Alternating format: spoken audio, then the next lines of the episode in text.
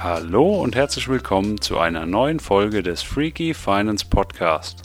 Heute präsentiert dir Vincent eine spannende Gesprächsrunde der Vermögensakademie von Eva Abert und wünscht dir jetzt ganz viel Spaß beim Anhören.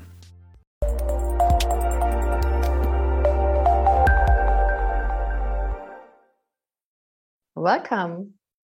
Ja, herzlich willkommen zum ersten Finanztalk in diesem neuen Jahr und an alle, die wir noch nicht persönlich gesehen haben, ähm, auch nochmal schon ein bisschen verspätet, aber dennoch ein frohes, gesundes, erfolgreiches, wundervolles neues Jahr. Ähm, heute ist unser Luis leider nicht mit dabei, weil er gerade noch auf der Straße ist, lässt aber ganz lieb grüßen, der erste Finanztalk, an dem er nicht teilnehmen kann. Deswegen ähm, haben wir heute nur unseren Vincent hier als männliche Unterstützung vor Ort, also geballte Frauenpower und lieben Vincent. Ihr kennt das Team vom Finanztalk, Vincent aka Freaky Finance, der schon ganz, ganz lange auch in der Börsenwelt unterwegs ist, ähm, den theoretisch nichts jucken muss, was da draußen passiert, weil er auch sagen kann, ach, das reicht auch so, was da von der Börse kommt, aber ich habe einfach Spaß an dem, was ich mache. Ich habe auch Spaß an der Börse. Vincent hat auch einen spannenden Podcast, nicht nur mit Aktien, sondern auch mit Optionen unterwegs. Also auf jeden Fall mal reinschauen. Dann unsere beiden wundervollen Damen, die Dani Acker Geldfrau, die als Geldfrau vor allem auch den Frauen den Weg zeigt ähm, zum guten und einfachen Umgang mit Geld, denn das ist natürlich nicht nur Männersache, sondern das können wir auch, die als Wirtschaftsjournalistin und als Finanzexpertin unglaublich viel Expertise auf diesem Bereich hat. Toll, dass auch du wieder mit dabei bist. Hallo und unsere liebe Annette, der die Finanzbildung ganz besonders am Herzen liegt und die Menschen dabei unterstützt, Finanzen sowohl im Kopf als auch auf dem Konto zu bilden, also Finanzbildung voranzutreiben. Ähm, und äh, bei Annette findet ihr unter der Geldwert Finanzbildung auch Blogs, interessante Artikel, eine Facebook-Gruppe. Eine Facebook-Gruppe haben, glaube ich, sogar alle drei. Ähm, auch ganz, ganz vielen wundervollen Content. Schön, dass auch du wieder mit dabei bist. Schönen guten Abend. Ja, ich freue mich auch. yes. Und nicht heute zu vergessen, nicht zu vergessen Instagram, ne, als Kanäle. Instagram, Facebook, Podcast, ähm, tolle Seminare, tolle Online-Kurse. Also es sind wirklich ganz viele großartige Angebote.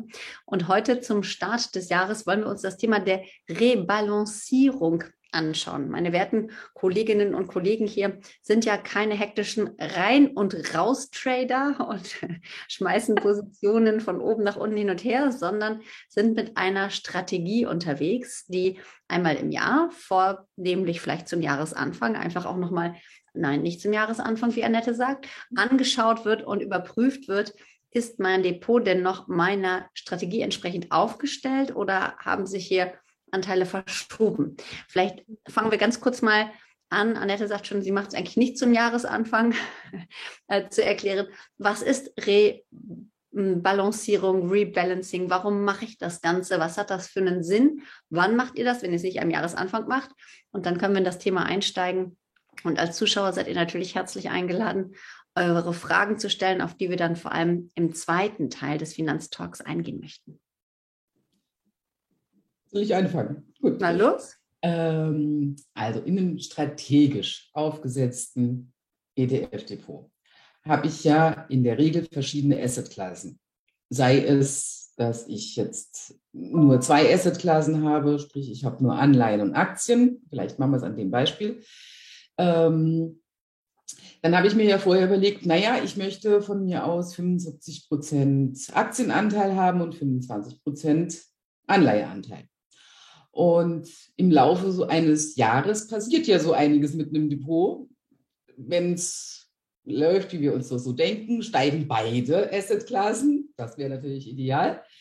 Also sagen wir mal, der Aktienanteil steigt um 20 Prozent und der Anleiheanteil um 5.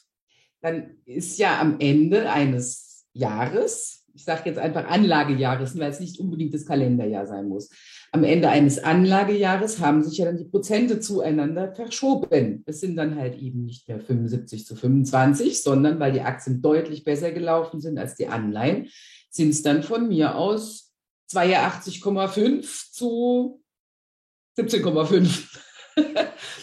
ähm, und damit habe ich mir innerhalb des Depots meine, meine Strategie verrutscht. Und meine, meine, meine Risikogeschichte ist auch höher geworden, einfach weil mein Aktienanteil höher geworden ist.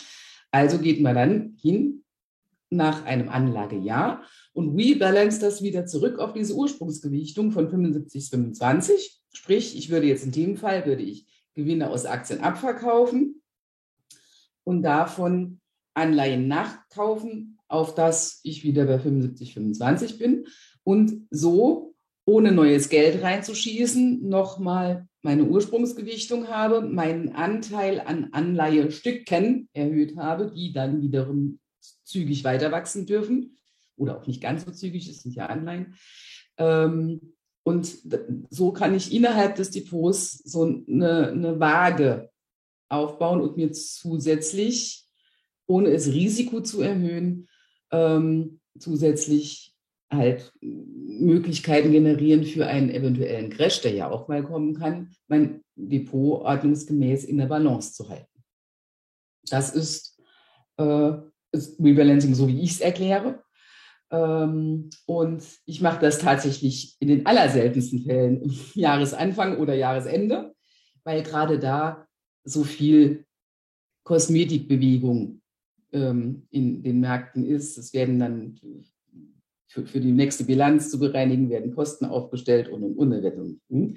Und wir haben ja immer die berühmten Jahresend-Rallies. Ob es denn immer so wirklich kommen, wie sie sollen, weiß man natürlich nicht. Aber das sind jetzt einfach so von der, von der, von der Gewöhnung oder von der Erfahrung her sind das nicht unbedingt die Monate, in denen man das Rebalancing jetzt macht. Ich würde da immer eher schwächere schwächere Handelsmonate bevorzugen, dass nicht so viel Bewegung im Markt ist und nicht dann irgendwie dann unnötig Kosten verursachen. Ja. Mhm. Wenn ich das richtig verstanden habe, ähm, und das kann ich nachvollziehen, geht es vor allem darum, dass man sagt, okay, du hast dir mal ursprünglich überlegt, wie viel Risiko du in deinem Depot haben willst, wie viel Sicherheitsanker du in deinem Depot haben willst. Und das kann sich einfach verschieben.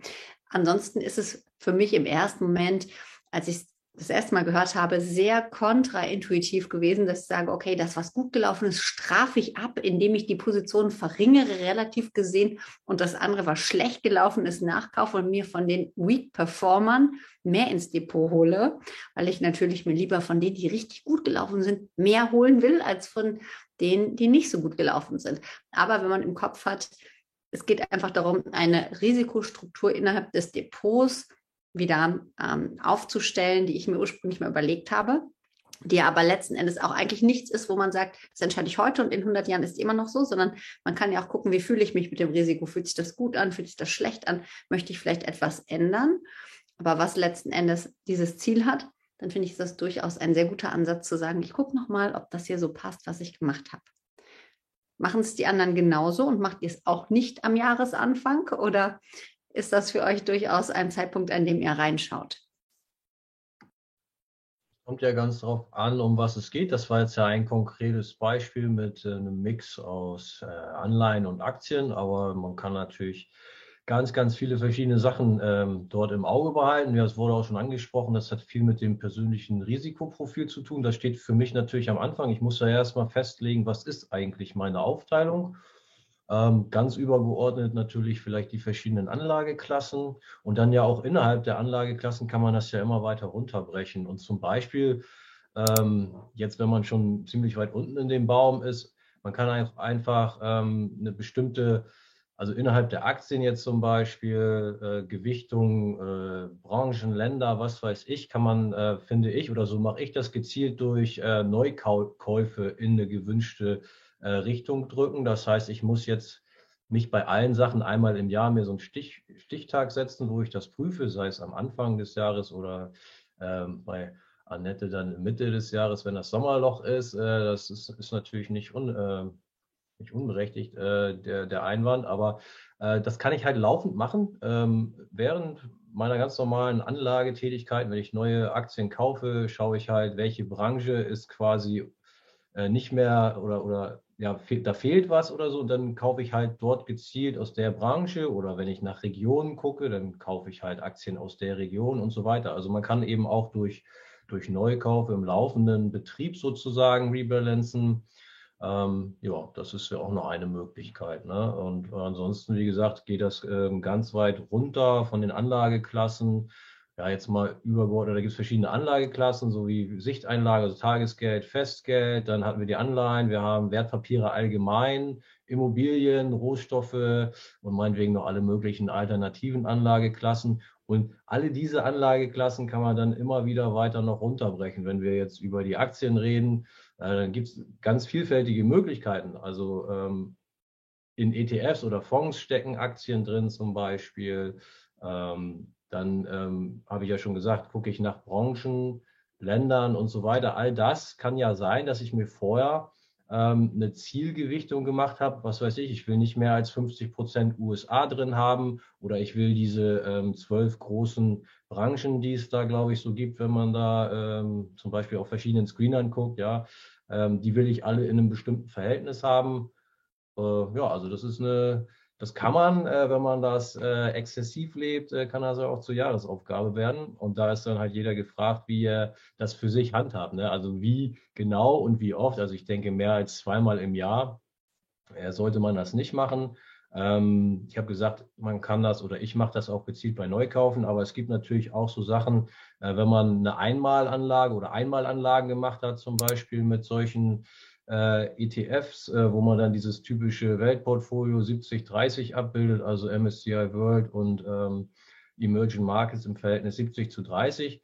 Ähm, und ich kaufe da eigentlich jetzt nicht regelmäßig nach, dann kann ich das auch nicht steuern und dann macht halt so ein Stichtag äh, oder ein oder zwei Stichtage im Jahr Sinn, wo man dann mal drauf guckt.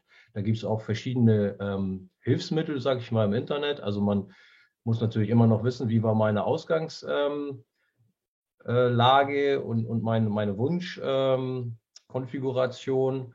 Und dann guckt man halt drauf. Also dann macht man sich vielleicht nochmal klar, ob man dabei bleiben will. Aber es kann ja auch sein, dass man die zu 80, äh, 20 ändern möchte oder zu äh, 60, 40 oder so.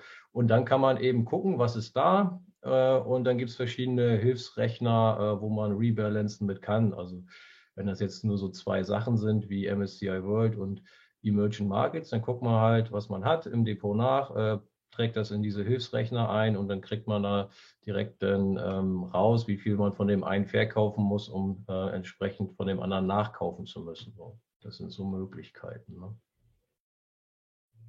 Kann man bei zwei Sachen auch noch händisch ausrechnen, ne? geht auch. Aber solche Rechner gibt es äh, viele und äh, die sind dann auch schon ganz hilfreich, wenn es ein bisschen komplexer wird.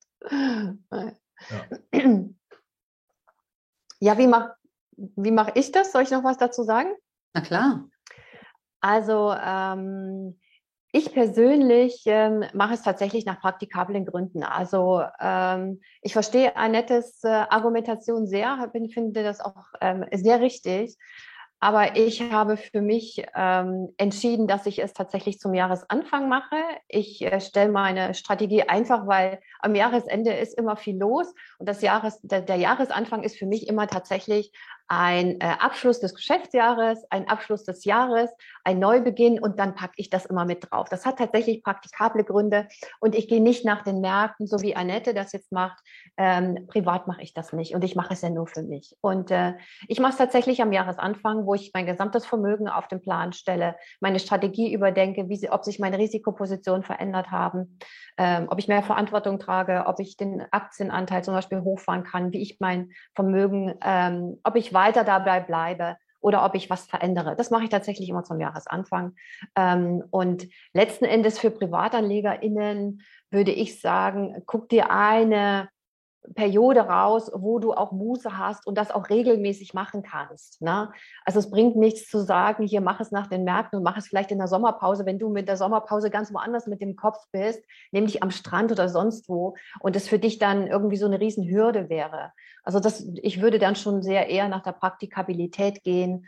Ähm, aber Annette macht das natürlich professionell äh, für andere auch. Da ist das noch was anderes, als wenn du es für dich selber ähm, machst. Und ähm, also das wäre so meine Idee noch dazu. Ja. Und wollt ihr uns mal reinluschern lassen, wenn du sagst, ähm, äh, dich haben wir jetzt natürlich hier als prominentes Beispiel, weil du es auch am Jahresanfang machst. Mhm. Du stellst dein ganzes Vermögen quasi auf. Ähm, welche Positionen gehören für dich in so eine Vermögensaufstellung? Wie wertest du die einzelnen Risikopositionen, um auch zu gucken, hey, ist das Portfolio eigentlich überhaupt so aufgebaut, dass es zu mir passt und zu meinem Leben? Ähm, mhm. Vielleicht kannst du uns so ein bisschen inspirieren, wie die Zuschauer sich das vorstellen können, wenn sie sich daran machen, das für sich auch aufzustellen. Ja, also Vincent hat ja gesagt, äh, zum Beispiel Anlageklasse Immobilien nimmt er auch mit rein. Ich habe ja auch eine Immobilie, aber ich habe eben eine tatsächliche Immobilie und keine Immobilienfondsanteile. Das heißt, bei mir läuft die Immobilie nicht in die Vermögens, in den Vermögensausgleich mit ein. Die Immobilie steht daneben äh, für die Immobilie habe ich Rücklagen gebildet und habe da einen strategischen Plan für mich ähm, von wegen Kosten und Aufwendungen und ähm, was ich eben mit dieser Immobilie will. Das läuft tatsächlich bei mir außen vor.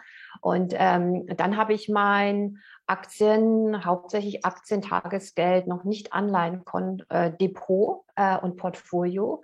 Ähm, und das gewichte ich eben so, ähm, dass es tatsächlich zu meiner Risikoposition passt. Und ich habe für mich einen relativ hohen Aktienanteil festgelegt und einen relativ niedrigen, äh, also relativ niedrigen äh, Tagesgeldkorridor. Ähm, oder, oder äh, Anteil, sagen wir es mal so. Also ich bin relativ riskant unterwegs für mein Alter, weil wir würden wahrscheinlich Profi ähm, äh, BeraterInnen sagen, das ist zu hoch.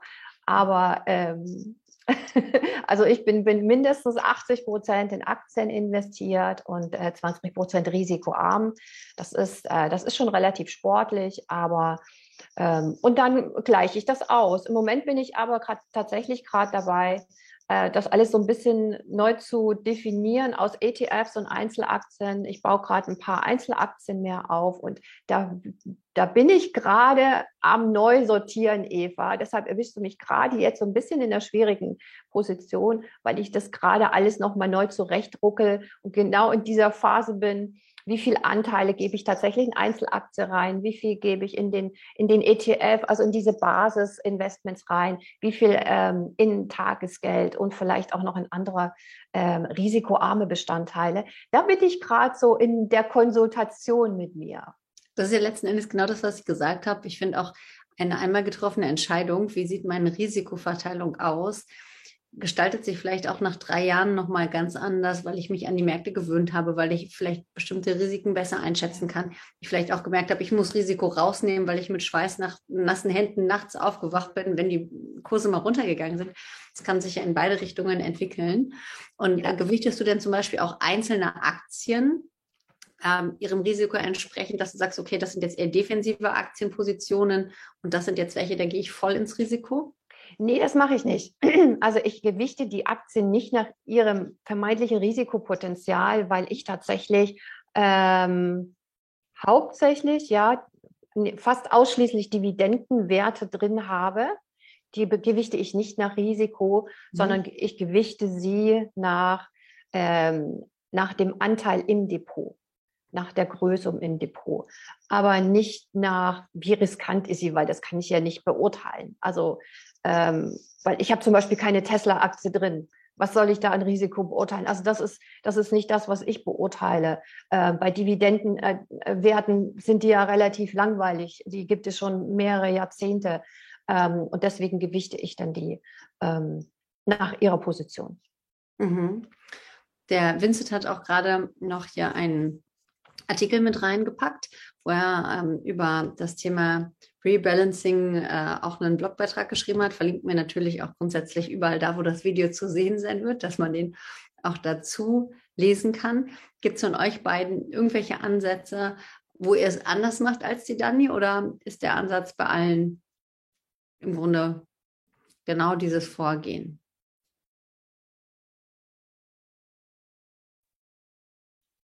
Ich bin da allgemein gar nicht so strikt. Ne? Und das mit den Immobilien war nochmal interessant. Da hast du natürlich recht. Es ist natürlich schwierig, äh, mit Immobilien zu rebalancen, es sei denn, man hat da äh, einige hundert Einheiten. Dann kann man vielleicht mal sagen, verkauft zwei oder so. Wenn man nur eine oder zwei oder drei hat, ist das natürlich schwierig. Aber was ich damit meinte, ist, dass man sich vielleicht am Anfang mal ähm, grundsätzlich, oder was heißt am Anfang, ähm, irgendwann mal äh, grundsätzlich überlegt, ja, so und so viel von meinem Gesamtvermögen soll im äh, Anteil Immobilien stecken. Und dann ähm, kann man zumindest sagen, naja, ich kaufe jetzt äh, nicht noch eine, weil dann das, äh, weil dann der Anteil zu groß werden würde.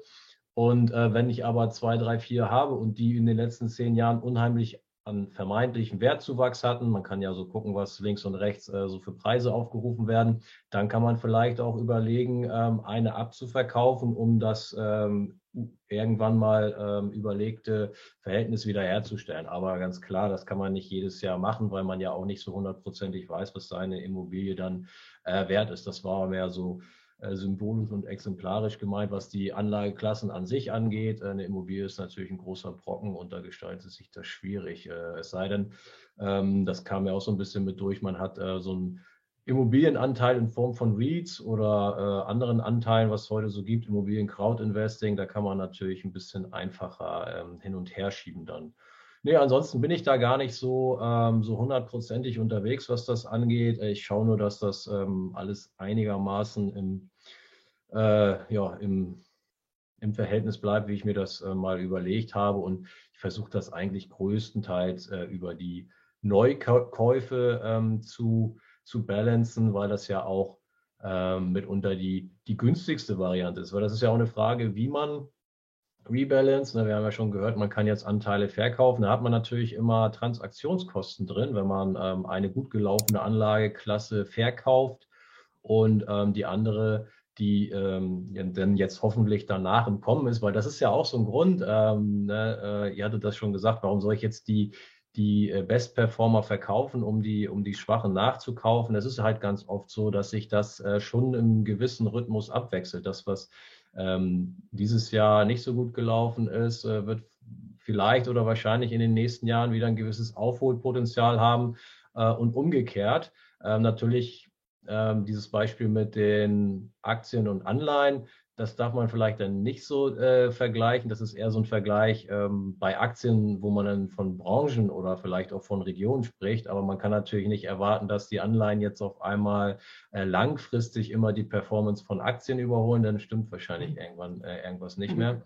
Äh, aber ansonsten ist das ja ein Grund, äh, warum man vielleicht äh, die eine Branche dann von der einen Branche in die andere Branche umschichtet, weil die ähm, eine vielleicht eben jetzt eine Zeit lang sehr gut gelaufen ist und man davon ausgeht, dass dann die anderen Branchen oder eine bestimmte andere Branche, die vielleicht in letzter Zeit nicht so gut gelaufen ist, ein gewisses Nachhol- und Aufholpotenzial hat, während die Branche, die gerade sehr gut gelaufen ist, äh, vielleicht auch mal eine Pause einlegt oder vielleicht sogar den Rückwärtsgang.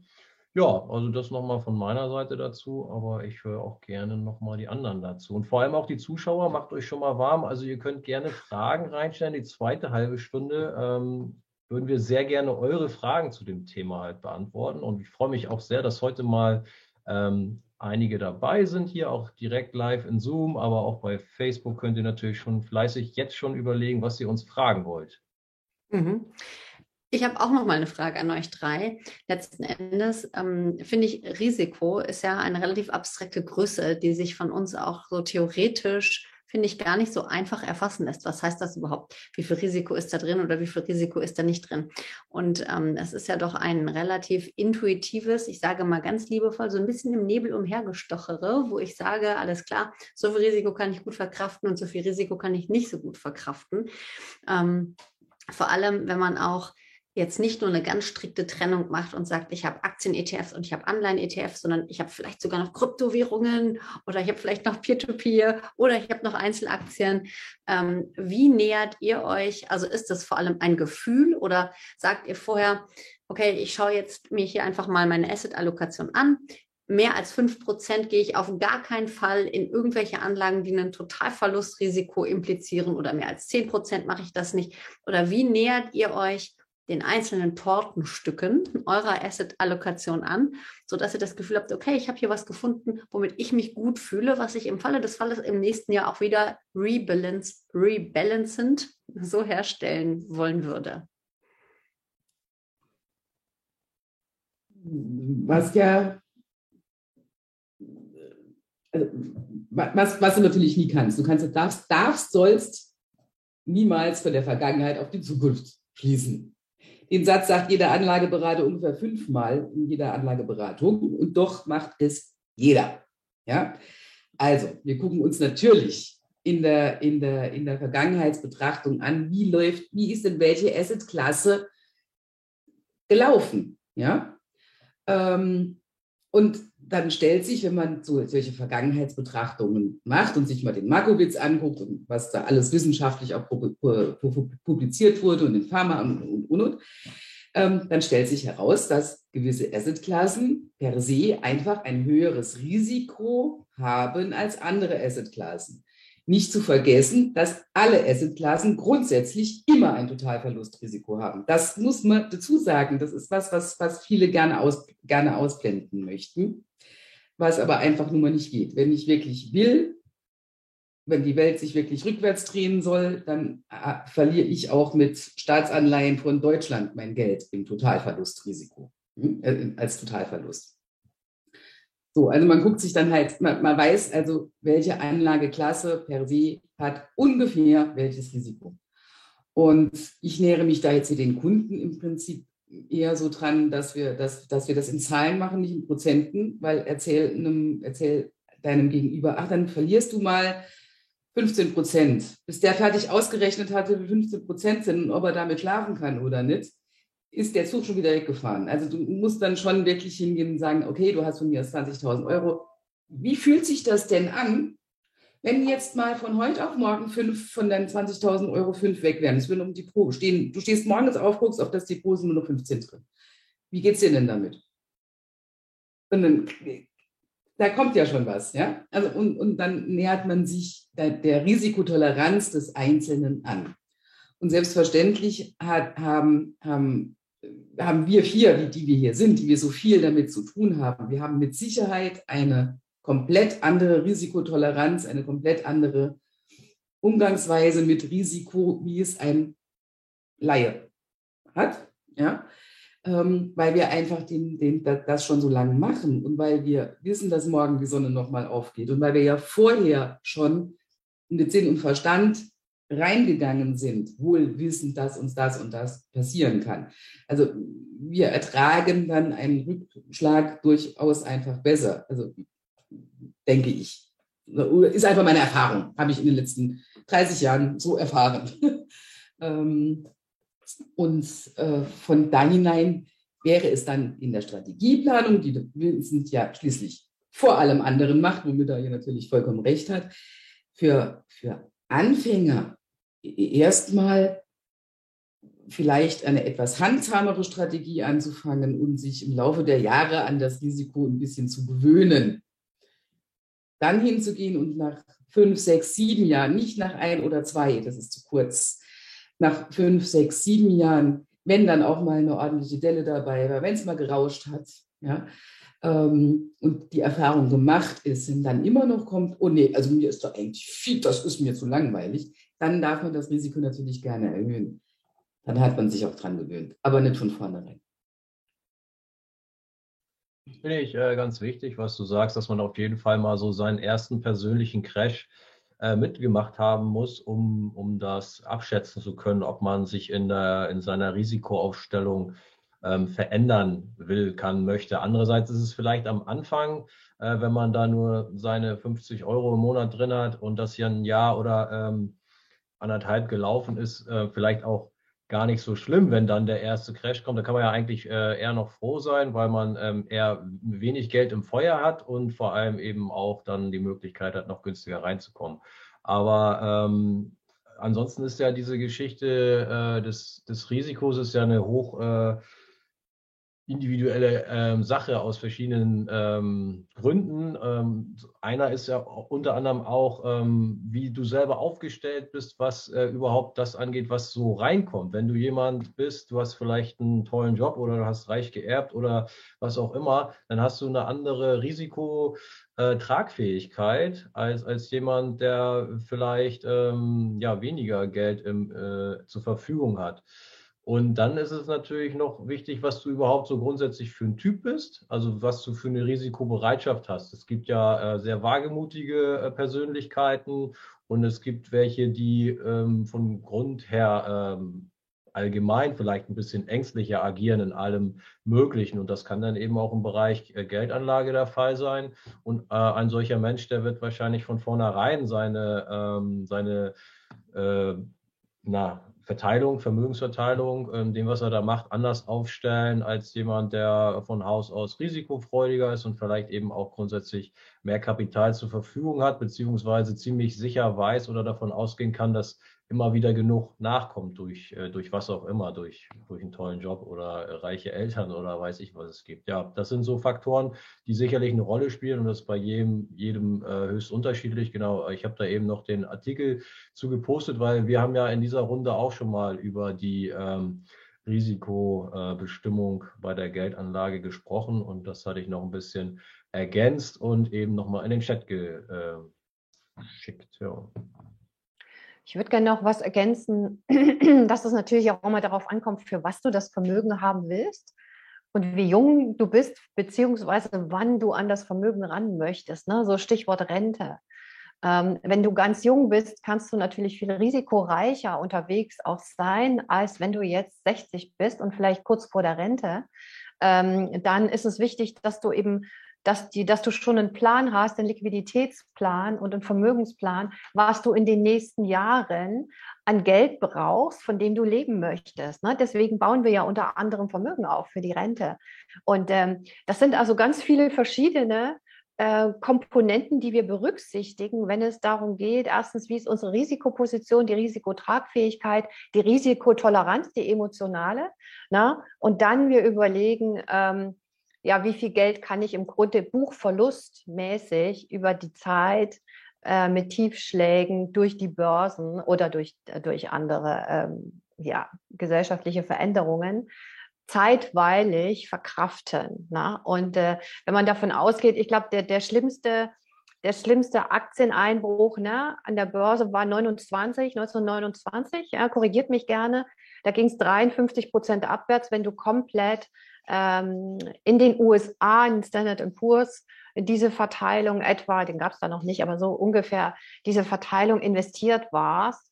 Das waren, glaube ich, 53 Prozent. Und dann, das ist, wenn du eben 100 Prozent in Aktien investiert bist, also solltest du es irgendwie verkraften können, ähm, mit allem, was ich gesagt habe und die anderen beiden auch, dass eben die Hälfte deines Vermögens sich mal kurzzeitig, buchverlustmäßig, ja, verdünnisiert auf dem Konto. Ne?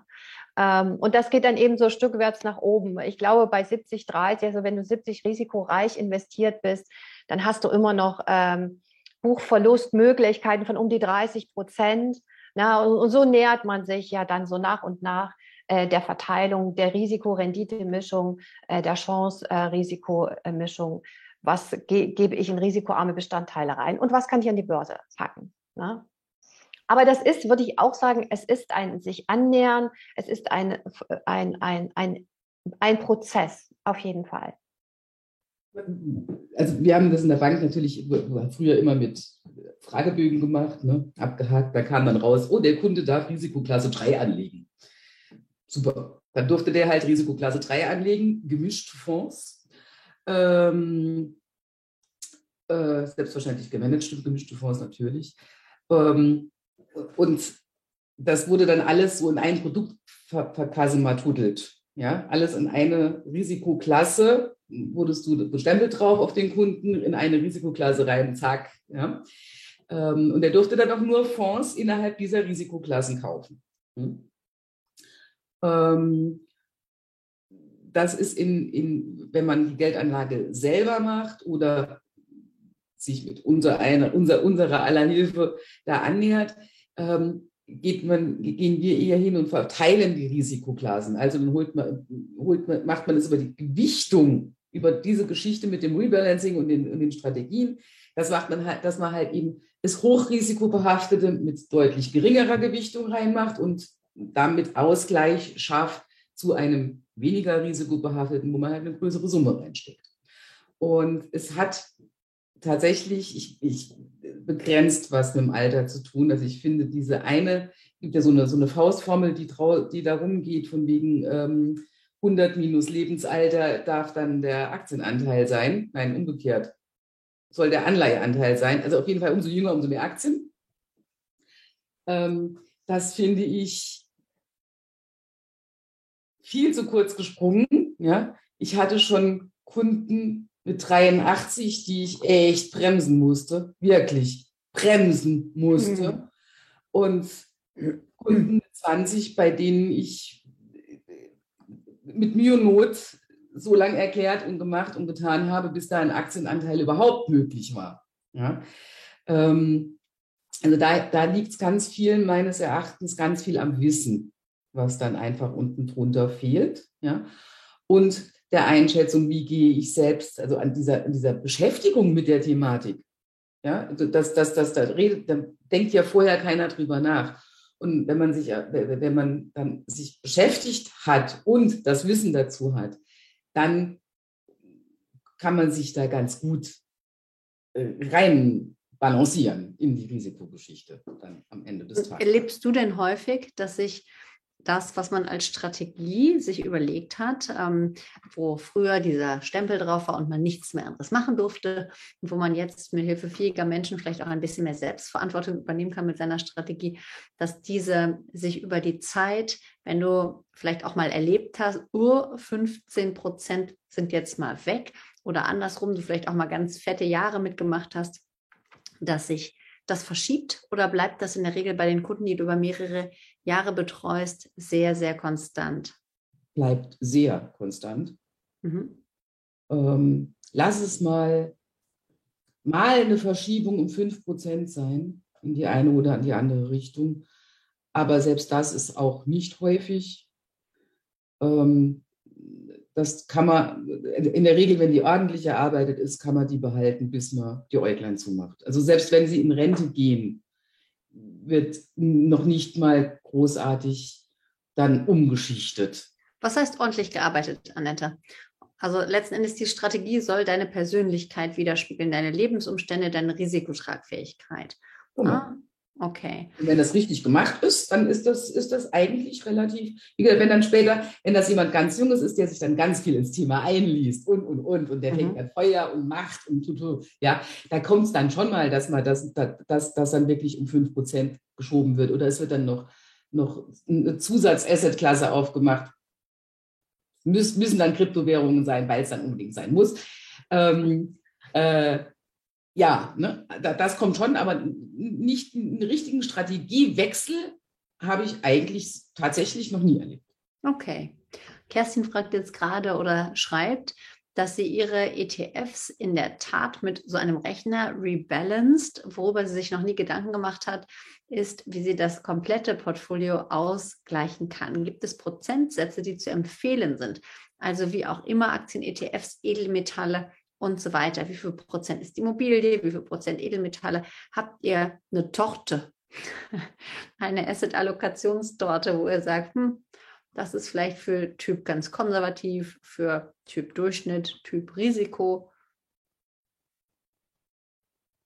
Ganz kurz vielleicht zu der ersten Frage, wie sie das komplette Portfolio ausgleichen kann, ohne jetzt auf die äh, prozentuale Verteilung einzugehen. Das dürfte auch mit diesen Rechnern gehen. Ähm, die sind vielleicht für ETFs gestrickt oder so, aber da kannst du ja auch ähm, deine Werte, äh, also deine anderen Werte eintragen und dann ähm, dafür musst du allerdings eben vorher wissen, natürlich, äh, wie, wie deine äh, Vermögenswerte verteilt werden sollen, in welchem Verhältnis. Aber wenn du das für dich festgelegt hast, kannst du äh, auch so einen ganz normalen ähm, Rebalancing-Rechner, der ist nicht nur für Aktien oder ETFs, dafür hernehmen und ähm, dann darüber ermitteln, ähm, was abgebaut werden muss und was wieder äh, woanders reinfließen muss. Und zu den äh, Prozentsätzen, ja, das haben wir ja schon gesagt, das ist äh, höchst individuell, wie du da auf, ja, persönlich aufgestellt bist oder wie du tickst.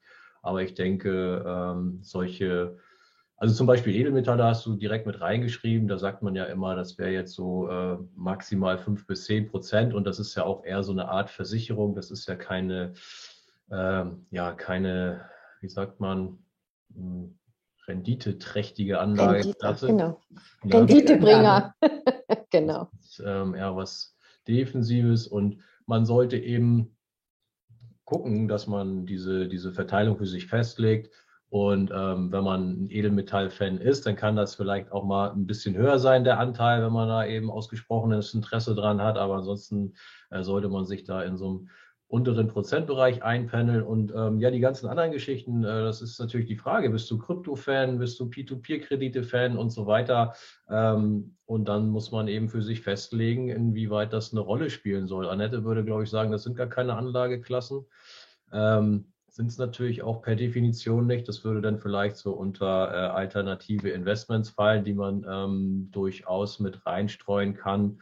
Aber ich denke, da sollte nicht der, der Hauptfokus drauf liegen, auch wenn natürlich jetzt die Krypto-Jünger aufspringen und sagen, Mensch, was wir da für Rendite gemacht haben in den letzten Jahren. Aber im Moment liegen sie, glaube ich, ziemlich in den Seilen, äh, je nachdem, wann sie eingestiegen sind. Aber das ist eben diese Geschichte, Sachen, mit denen man unheimlich tolle Renditen ähm, machen kann oder wo es halt eben auch gerade passiert ist. Solche Sachen können auch unheimlich äh, weit wieder fallen, wie wir gerade sehen. Und das ist diese Schwankungsbreite, die nicht jeder ähm, ab kann. Und deswegen war es ein ganz wichtiger Hinweis von Annette auch, dass man äh, auch an der Börse mal so ein, ähm, ja, so ein Drawdown mitgemacht haben muss, um ähm, für sich beurteilen zu können, ähm, ob das so die richtige Aufteilung ist. Weil wenn man jetzt frisch an der Börse war, äh, vielleicht kurz nach Corona eingestiegen äh, und dann äh, bis zum November letzten Jahres nur Gewinne im Prinzip im Depot gesehen hat, dann kann man ja schon mal leichtsinnig werden und sagen, alles auf Aktien. Ähm, und dann steht man in so einer Phase wie jetzt da. Jetzt haben wir seit 60, 65, 70 Tagen einfach einen Abverkauf in bestimmten Bereichen und ich glaube, langsam schwappt das auch über auf den kompletten Aktienmarkt. Und wenn man da nicht darauf vorbereitet ist, weil man die anderthalb Jahre äh, vorher nur steigende Kurse kennt, dann kann einen das ähm, mental sehr angreifen, denke ich. Und dann auf einmal muss man das dann doch wieder überdenken, äh, ob man da richtig äh, das, das richtige Verhältnis gewählt hat. Ja, jetzt bin ich nicht so hundertprozentig auf die Frage ähm, eingegangen, ähm, weil man wir können dir nicht sagen, wie du ähm, deine, deine Assets verteilen musst. Da musst du ähm, in dich gehen, vielleicht den Artikel lesen, wie man so seine persönliche ähm, Risikoverteilung da ähm, ermitteln kann oder dir Hilfe suchen, sind ja vielfältige Fachfrauen da, die da sicherlich ähm, helfen zur Seite stehen. Mhm. Und Kerstin fragt noch, ob sie nicht mehr als 30 Prozent in ein Asset investieren sollte, um keine Klumpenrisiken in einer Assetklasse zu haben. Habt ihr da so dicke Daumenwerte? Also ich persönlich würde definitiv mehr zum Beispiel als 30 Prozent in Aktien packen, aber auch das ist individuell. Es gibt sicherlich Leute, die möchten nicht mehr als 30 Prozent in Aktien haben, aber sprecht ihr mal, wie, wie seht ihr das? Ähm, also Gold zum Beispiel wäre jetzt für mich nichts, wo ich, äh, oder Kryptowährung oder all diese alternativen ähm, Investments, wo ich mehr als 30 Prozent reinpacken würde, aber ähm, Aktien wenn man jung ist und ein bisschen äh, risikobereit ist, dann sollte man sicherlich äh, mehr als 30 Prozent in die Assetklasse Wertpapiere oder Aktien packen. Naja, ja, was ich, also so wie ich Kerstin verstehe, in ein Asset. Das wäre ja für mich in eine Aktie, also nicht in Aktien, also nicht in ein, ein Portfolio von Aktien, sondern in ein Asset. Also das wäre für mich eine Aktie, eine Immobilie etc. Ich weiß nicht, Kerstin, ob ich dich da richtig verstehe. Ähm, aber äh, ja, das ist, das ist, äh, das wäre dann schon viel, wenn du in dem Gesamtportfolio von 100 Prozent in eine Aktie 30 Prozent dein Vermögen aufbaust. Das ist, das ist echt super riskant. Oder 30 Prozent in Krypto hast und du möchtest Vermögen aufbauen für die Altersvorsorge. Ähm, da würde ich auch sagen, ui, das wäre mir persönlich absolut viel zu riskant. Ähm, und ähm, ja, also 30 Prozent, das weiß ich nicht, wie sie es jetzt gemeint hat. Äh, aber letzten Endes gibt es solche Vorgaben eigentlich nicht, ähm, äh, vorausgesetzt in dem, was ich gerade jetzt gesagt habe. Ne? Also, und das geht mit allen. Wenn du eine Anleihe hast, 30 Prozent Portfolio, das ist natürlich viel zu viel. Ne? Und, und Annette, du kannst gleich noch was ergänzen. Und das ist auch so, was ich nochmal andenken an wollte oder mit reingeben wollte, ist, ähm, entscheidend ist natürlich auch, ähm, was Annette ganz am Anfang gesagt hat, welche Renditen, also welche Risiken haben die verschiedenen Anlageklassen und welche Renditen bringen auch die verschiedenen Anlageklassen. Ne? Was ist stabilisierend eher, was ist eher risikoreich und chancenreich? Wie Aktien zum Beispiel, die haben ja im Schnitt Realrendite von etwa fünf bis sechs Prozent, teilweise auch sieben Prozent. Rohstoffe dümpeln um die 0,5 Prozent über die Jahrzehnte wirklich hin. Gold ist bei auch etwa 0,1 oder 0,5 Prozent. Ähm, nagel mich jetzt nicht fest. Und äh, dann ist es natürlich die Frage, was willst du mit dem Portfolio? Wie schnell soll es aufgebaut werden? Welche oder wie schnell soll es Vermögen aufbauen? Ähm, wie, wie viel ähm, stabilisierende Bestandteile möchtest du drin haben? Und ähm, so nähert man sich dann eben seinem Portfolio. Das ist ja jetzt keine Wissenschaft an sich. Wenn wir Markowitz nehmen, der hat ja tolle Modelle gebastelt. Und was hat er gemacht? Er hat 50 Prozent Aktienanteil, 50 Prozent Anleihen. Also hat sie ja selber nicht dran gehalten. Ne? Das ist sowas, wo ich mir denke, okay, ja, schön. Ähm, also es ist ein Ausprobieren. Und was ich noch, was ich noch wichtig dazu sagen wollte, von wegen Krypto und P2P, äh, Vincent hat ja schon mal so kurz was dazu gesagt. Für mich ist das auch Krypto keine Anlageklasse in der Tat. Das wäre für mich immer ein, ein Wert der oder bestimmte alternative Investments, auch dieses P2P oder Crowdfunding oder sowas, würde ich persönlich immer neben dem Vermögensaufbau platzieren. Den Vermögensaufbau relativ langweilig mit den wirklich renditetragenden Anlageklassen, Aktien, Tagesgeldanleihen, für eventuell REITs noch dazu, eventuell ein bisschen Edelmetalle. Aber alles andere, Krypto, ja, P2P, all andere alternativen Sachen, würde ich immer auf einem extra Depot auch laufen lassen. Extra Depot, nicht vermischen. Und mir dort irgendwie eine Zielgröße geben, die ich komplett versenken kann, die komplett weg sein darf, ohne dass mein Leben auseinanderfliegt. Du, du, hast jetzt gerade bei den Assets, die du aufgezählt hast, die Immobilien gar nicht raus oder gar nicht mit aufgeführt. Und das ist, das ist ja letzten Endes genau so ein Ding. Ich nehme an, das wollte auch Annette sagen, wo du ganz häufig 30 Prozent in genau einem Asset, manchmal sogar mehr als 30 Prozent in einem Asset Richtig. hast und ein großes Klumpenrisiko da eingehst. Annette, hast du da, wolltest du da spezifizieren? Richtig. Weil, weil, wenn man anfängt, also wie, wie, viele gibt es, die haben 95 Prozent ihres Gesamtvermögens in ihrer Immobilie. Ja? Ähm, also da, da, man sollte Immobilie hier sicherlich als Ausnahme sehen bei dieser 30 Prozent Geschichte. Ja? Ähm, ich muss mich, ich äh, äh, muss mich ja oft als, als, als junger Mensch oft für irgendwas entscheiden. Und oft stell, stellt man natürlich das eigene Leben voran und sagt, na, ich will aber mein Einfamilienhaus oder ich will meine Eigentumswohnung und ich will meine zwei Kinder mit Garten großziehen und, und, und. Und dann ist es natürlich logisch, dass dieses Asset erstmal der, der, der, der größte Fisch im Teich ist. Ja? Ähm, von daher, das Einzige, was ich hier was man, was man dann hier am Anfang, wenn man dann in die anderen Assetklassen reingeht, dass man natürlich dann nicht unbedingt hingeht und noch zwangs noch unbedingt im, White, also oder im Immobilienfonds dann sich noch ins Wertpapierportfolio legt. Also das ist dann vielleicht ein bisschen kontraproduktiv. Hm. Aber dass man dann hingeht und die, die, die, diese hohe Immobilienklasse, ohne die Immobilienklasse abzustoßen, sondern einfach den anderen Teil mhm. aufstocken. Das ist in Ordnung, kann man machen. Wenn wir dann bei 30 Prozent sind, ist schon mal ganz gut. Wie rechnest du eine Immobilie dann mit rein? Also wenn es wirklich eine physische ist und kein äh, äh, Immobilienanteil, nimmst du dann den Anschaffungspreis oder den Marktpreis? Ähm, das ist aktuell ein Riesenunterschied. Am liebsten nehme ich es ganz raus. Ja, ich das, ja. Selbstbewohnte. Aber weil du es weil du es jetzt so betont hast, dachte ich mir, das will ich jetzt gerne nochmal von dir genau. wissen. Genau. Also Selbstbewohnte nehme ich am liebsten ganz raus. Ja? Und vermietete Immobilien, die nehme ich tatsächlich zum Herstellungswert sozusagen ähm, und inflationiere die auch hoch mit einem, mit einem sehr moderaten Zinssatz. Ähm, ja, und wenn mir aber jemand sagt, nee, nee, also für mich ist die, die, das Haus, in dem wir jetzt wohnen, das ist nicht mein Herzensding. Wir ziehen da sowieso, wenn die Kinder groß sind, wir ziehen da in 15 Jahren aus. Dann kann es durchaus sein, dass ich es mit reinnehme. Okay, ja. Schön, dass du das nochmal klargestellt hast. Finde ich nämlich wichtig. Mhm. Ja, auch gut, die selbstbewohnte Immobilie nicht da mit äh, zum Vermögen unbedingt zu zählen.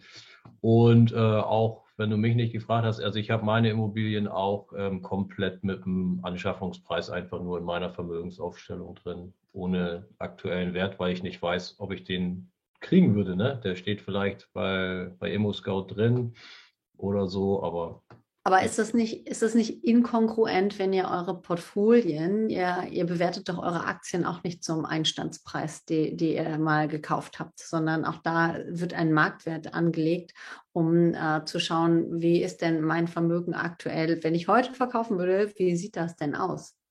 Aus welchem Grund nehmt ihr den Einstand?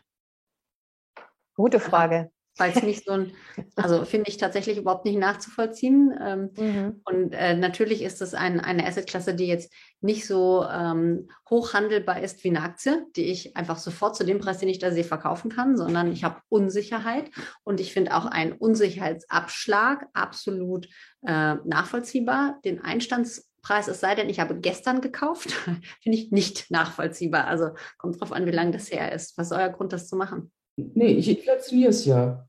Bitte? Ich inflationiere es ja. Also ich, ich, ich mache das, ich rechne dann schon immer. Du machst nur die Inflation, weil das ist ja auch noch was völlig anderes als der Marktpreis, dass ich sage, ich habe ähm, das habe ich mal dafür gekauft. Das ist, das ist im Prinzip ist es ja das gleiche wie ein Marktpreis. Ja, also ich nehme, ich nehme, ich nehme, wenn ich weiß, die ist jetzt zehn Jahre alt, die Eigentumswohnung, ähm, und die können mir aber jetzt nur sagen, okay, die Eigentumswohnung hat damals 180.000 Euro gekostet. Dann würde ich da einfach einen schmalen Satz draufrechnen, ja, weil ich habe ja zusätzlich, ich habe ja zusätzlich noch Mieteinnahmen, ja, und ich muss ja auch noch bedenken, wie, wie wirkt sich das denn steuerlich aus mit eventuellen Hypotheken, die drauflaufen. Mhm. Ähm, also ich, ich gucke mir die dann schon genau als Anlage im Prinzip an mhm. und sagt dann, okay, das ist eine Anlage, die macht 3% im Jahr. Mhm. Hm? Ähm, und nehme die in den sicheren Anlageteil mit rein. Das heißt also, wenn du sie mit aufnimmst, dann guckst du dir vor allem die Rendite, die diese Immobilie abwirft, an und du sagst also nicht, okay, hier äh, dieses Asset macht jetzt 500.000 Euro in meiner Vermögensaufstellung aus und 500.000 Euro ist quasi der inflationierte Bestandswert, den ich vom Einstieg, ich habe die für 380 gekauft, wenn ich hochrechne Inflation, würde die jetzt ungefähr 500 sein. Du, du schaust dir quasi nur an, wie viel Prozent machen die einzelnen Assets und nicht, was ist der Bestandswert. Ich mache eine Mittelrechnung, eine Mittelbewertung mhm. aus, aus, aus, diesen beiden Faktoren. Ja? Mhm. Ähm, weil die einen sagen, oh nee, ich verkaufe das Ding mit 80, weil ich habe da keine Lust mehr, mich drum zu kümmern. Ja? Dann brauche ich den Wert, dann brauche ich den, den, den, den tatsächlichen dann Wert. Ja? Die anderen sagen, nee, ich möchte sie behalten als Mitteleinkunft, dann muss ich sie verrenten. Hm? So, und einzig die, die selbstgenutzte Immobilie, dass man die so, wie Vincent äh, äh, und, und Dani das mal, dass man die so als Einstandswert man hat sie so hinten, also so hinten dran. Man könnte sie ja verkaufen, wenn alle Stricke reisen würden. Und dann kann man das ja ruhig mit dem Einstandswert machen, weil dann stapelt man eher mal tief, weil man verkauft sie ja nicht, wenn es einem besonders gut geht, sondern ich verkaufe die ja dann eher, wenn ich Not am Mann habe oder ich habe keine Lust mehr.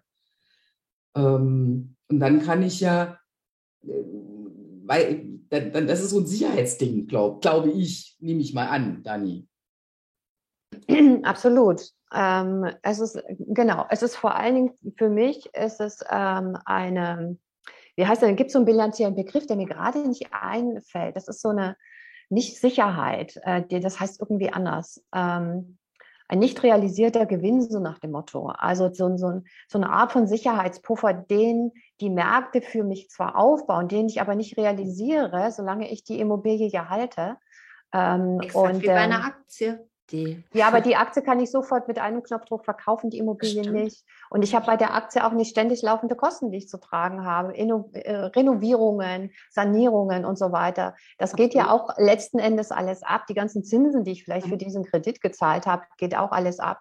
Mhm. Und um diese ganzen Rechnungen nicht aufzumachen, tatsächlich, mache ich es mir dann einfacher und sage, okay, die geht mit den Herstellungskosten rein Ähm, und ich lasse sie dann stehen. Mit dem Inflationieren kann ich gut mitgehen mit Anessa, aber ansonsten, so für den privaten Gebrauch würde ich sagen, das reicht dann für meine Vermögensposition. Äh, und Rebalancing mache ich mit meiner Immobilie ja sowieso nicht, in der ich selber wohne. Ne? Das, das fällt ja komplett dann raus. Ähm, und von der Vermögensposition ist es natürlich ein Klumpenrisiko, ähm, was ich habe, ganz klar. Aber ähm, das kann ich gut überblicken. Und das ist, dass der Klumpen irgendwann nur noch 3% ist und dann ist das auch kein großer Klumpen mehr. Gut, da, da muss ich mich, glaube ich, nach Hamburg ganz schön anstrengen, dass das nur noch 3% vom Vermögen ist. Hm. Also das ist, das ist auch keine Wissenschaft. Also das ist, das ist auch nicht so, du musst das so und so machen und nur das ist richtig, das ist nicht so. Ähm, ich denke aber, es ist wichtig, bei diesen Sachen sehr konservativ ranzugehen, vorsichtig ranzugehen und lieber tief zu stapeln, äh, als zu hoch zu stapeln. Denn letzten Endes geht es da ja immer darum, dass wir möglichst keine Verluste machen äh, und dass wir uns aber nicht auch zu positiv rechnen, weil wir dann denken, ah, wir können jetzt die Kohle raushauen vielleicht. Und das sollten wir vermeiden, damit dann am Ende auch noch was da ist, was wir gebrauchen können. Aber geht es immer darum, weil letzten Endes ähm, habt ihr auch schon alle gesagt, ähm, wir sind alle höchst individuell mit unserer Risikoeinschätzung, mit unserer Risikotragfähigkeit. Ähm, tatsächlich muss ich sagen, bei mir geht es nicht darum, möglichst keine Verluste einzufahren, wenn ich mein, mein Vermögen aufstelle. Das ist gar keine Zielgröße bei mir, wo ich sage, das darf auf gar keinen Fall passieren. Das sozusagen als Grundlage für jedes, für jedes, äh, für, für jede Vermögenskonstituierung anzunehmen, finde ich von einem sehr konservativen Grundsatz ausgedacht und davon, dass wir, ähm, also wir Menschen sind sicher vom Grundsatz der Risikovermeider, aber da haben wir doch eine relativ große Bandbreite, ähm, sodass ich denken würde, ich käme nicht auf die Idee, meine Immobilie zu Herstellungskosten reinzunehmen. Und mein Ziel ist auch nicht zu sagen, ich möchte auf gar keinen Fall etwas verlieren, ähm, sodass ich das auch nicht als Eva, ja, ähm, da das ist deine persönliche Ansicht. Ähm, ja. na, für dich, für dein Leben. Und das, das, ähm, das, worüber ich jetzt gesprochen habe, ist jetzt auch, ich persönlich mache das mit meiner Immobilie so, wie mhm. das Bertha oder Isabel oder Mike machen. Ja. Das ist wiederum ihre Position. Das hörte sich gerade nur so an, dass du sagtest, das sollte man so machen, weil der Grundsatz ja ist, äh, Verluste vermeiden zu wollen. Und meine Frage war, On the long run. In the long run äh, in, in, in, wenn, wenn wir über Jahrzehnte gucken ähm, mhm. und wir brauchen dann das Geld und wir wollen es ja wieder umsetzen, also das Vermögen quasi in Geldeinheiten zurückführen, dann geht es ja zu einem großen Teil darum, möglichst keine Verluste zu fahren, sondern die Renditen, die wir erarbeitet haben über die Jahrzehnte, auch tatsächlich zu vereinnahmen. Ne? Darum, geht es am, darum geht es für mich am Ende. Im Vermögensaufbauprozess äh, können auch mal Verluste entstehen, wenn ich richtig reagiere und die Renditechancen sehe. Ja, na klar. Aber wenn wir auf 80 Jahre gucken, dann geht es tatsächlich vor allen Dingen die Renditen auch einzufahren und dort keine Verluste zu realisieren. Und deswegen, wenn ich meine Immobilie bewerte, ähm, dann gehe ich einfach so konservativ, ich für mich so konservativ ran, dass ich einfach so einen Puffer habe, dass mir das nicht passiert. Mhm. So, das nur zur Erklärung. Und ähm, ja, genau. Ja, es ist ja auch total, äh, absolut legitim, total fein. Ähm, ich wollte nur so ein bisschen auflösen, dass das äh, State of the Art ist, das in jedem Fall immer so zu machen, sondern dass das quasi einfach ein, ein ein Ansatz ist, wo man sagt, ich mag einfach nicht viel Risiko fahren, ich will auf Nummer sicher gehen, damit ich keine doofe Überraschung erlebe, wenn ich doch mal überlege, ach Hamburg, meine Perle, ich ziehe mal doch irgendwo anders hin, will das Haus verkaufen und jetzt ist es doch nicht so viel wert, wie ich gedacht habe. So, genau, und wir reden nämlich hier von Immobilien, nicht von Aktien, Eva. Ne? Ja, absolut. Ja. Und auch natürlich, genau wie du gesagt hast, sind wir nicht, können wir nicht tagesaktuell auf den Kurs drücken und sagen, zack, sondern natürlich sind da deutlich höhere Unsicherheiten drin als bei Aktien. Das ist gar keine Frage. Deswegen den Sicherheitsabschlag finde auch ich total legitim. ähm, ich sehe aktuell keine, keine offenen Fragen, wenn keiner eine Frage zum Rebalancing hat dann freue ich mich auf jeden Fall sehr, dass ihr offensichtlich alle für euch verinnerlichen konntet, warum man das macht, was das für Vorteile mit sich bringt, dass ihr einfach schaut, dass die Balance in eurem Depot nicht verloren geht, sondern das, was ihr euch ursprünglich gedacht habt, vielleicht auch wirklich mit kompetenter Unterstützung, ähm, wenn man sich mal zusammensetzt. Annette sagt gerade, wenn man solide aufgebaut hat, wenn man einfach jemanden sich vielleicht noch auf, an die Seite geholt hat, der gesagt hat, okay, wie soll es denn aussehen? Was sind so die einzelnen Bestandteile? Was fühlt sich für dich richtig an? Auch wissend, wie Dani gesagt hat, dass ich das durchaus auch mal verändern kann. Annette sagt, häufig verändert sich es bei ihren Kunden nicht. Aber dass man einfach etwas hat, wo man sagen kann, das ist die Grundlage dessen, womit ich mal losgehe und meine Depots aufbaue und immer wieder anschaue. Ich danke euch ganz herzlich, auch ähm, Kerstin, für deine Fragen dazu und ähm, freue mich, wenn jeder von euch noch ein Abschlusswort zum Thema Rebalancieren oder auch zu dieser heutigen ersten Folge des Jahres da lässt. Ja, und bedanke mich, dass ihr mit dabei wart hier. Vincent. Ja, sehr gerne war ich mit dabei, hat wieder Spaß gemacht und ähm, ja, ein abschließendes Wort. Äh, warum man unter anderem auch äh, rebalanciert, ist ja zum Beispiel auch, dass der Herr Kommer da in seinem Buch auch immer vorgerechnet hat, dass das äh, schon auch eine kleine äh, mhm. Rendite-i-Tüpfelchen geben kann. Mhm. Von daher äh, ist es nicht nur für seine eigene, äh, fürs eigene Wohlbefinden oder fürs Renditeprofil, es kann äh, durchaus auch ein ein kleines Sahnehäubchen in Form von Rendite geben. Von daher, ja, guckt euch das Thema an. Ja, stellt euch so auf, dass ihr euch wohlfühlt und dass äh, möglichst viel Rendite bei rumkommt. Ja. Ich würde auch sagen, es ist keine Wissenschaft. Es ist aber etwas, was wir durchdacht haben müssen und sollen, wenn wir unsere Portfolien strategisch aufstellen möchten und möglichst die emotionale Komponente rausnehmen möchten aus dem Vermögensaufbau, gehört das definitiv dazu. Äh, und man muss keine Wissenschaft drauf machen, aber dranbleiben und es regelmäßig machen und auch im Crash auch mal dann auf seine Positionen blicken. Stichwort Rebalancing und Chancen ergreifen. Annette, dein Mikro ist noch aus. Dem ist ja nicht viel hinzuzufügen. Ähm, wie gesagt, wenn, wenn vorher die Strategie ordentlich gedacht und gewusst ist, dann ist das Rebalancing danach ja nur die Pflege des bereits Bestehenden eigentlich. Ja. Ähm, und das ist dann auch tatsächlich dann keine große Kunst mehr. Das ist nur reine Rechnerei, ob jetzt mit Tool oder ohne Tool. Hm. Und wenn man dann auch ein bisschen die Strategie von mir aus noch optimiert, trotzdem fängt man nicht immer von ganz vorne an. In der Regel.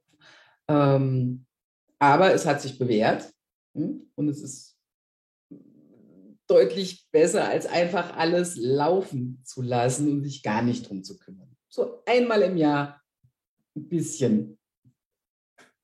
Ein bisschen darf ein bisschen Wertschätzung für seine Geld. Vermögensaufstellung, für seine Assets, ein bisschen kümmern, ein bisschen Zeit investieren. Wir wissen ja, wenn man sich gut um einen kümmert, ist man auch lieber da und wo man sich nicht kümmert, da geht man, geht man weg. Geht man vielleicht auch mal weg. Ganz, ganz herzlichen Dank. Ich wünsche euch eine, äh, einen schönen Abend, eine wundervolle Woche. Ähm, euch allen anderen viel Freude beim Rebalancieren. Wenn ihr Fragen habt, habt ihr hier eine Menge ganz kompetente Experten sitzen, an die ihr euch gerne wenden könnt, um darin weiterzukommen. Ich freue mich, wenn wir uns in acht Wochen beim nächsten Finanztalk wiedersehen. Bis dann. Ich mich auch. Ciao, ciao. Tschüss. Gute Zeit. Ja, vielen Dank, dass du wieder ganz bis zum Schluss dran geblieben bist. Und wenn dir diese Folge gefallen hat, freue ich mich wie immer auch über eine Bewertung bei iTunes, denn das erhöht die Sichtbarkeit und wir können noch mehr Leute mit diesem Podcast erreichen. Für noch mehr Informationen rund um Freaky Finance folge mir auch gerne auf Instagram unter freaky-finance. Ich danke dir fürs Zuhören und verabschiede mich bis zum nächsten Mal. Ciao, ciao.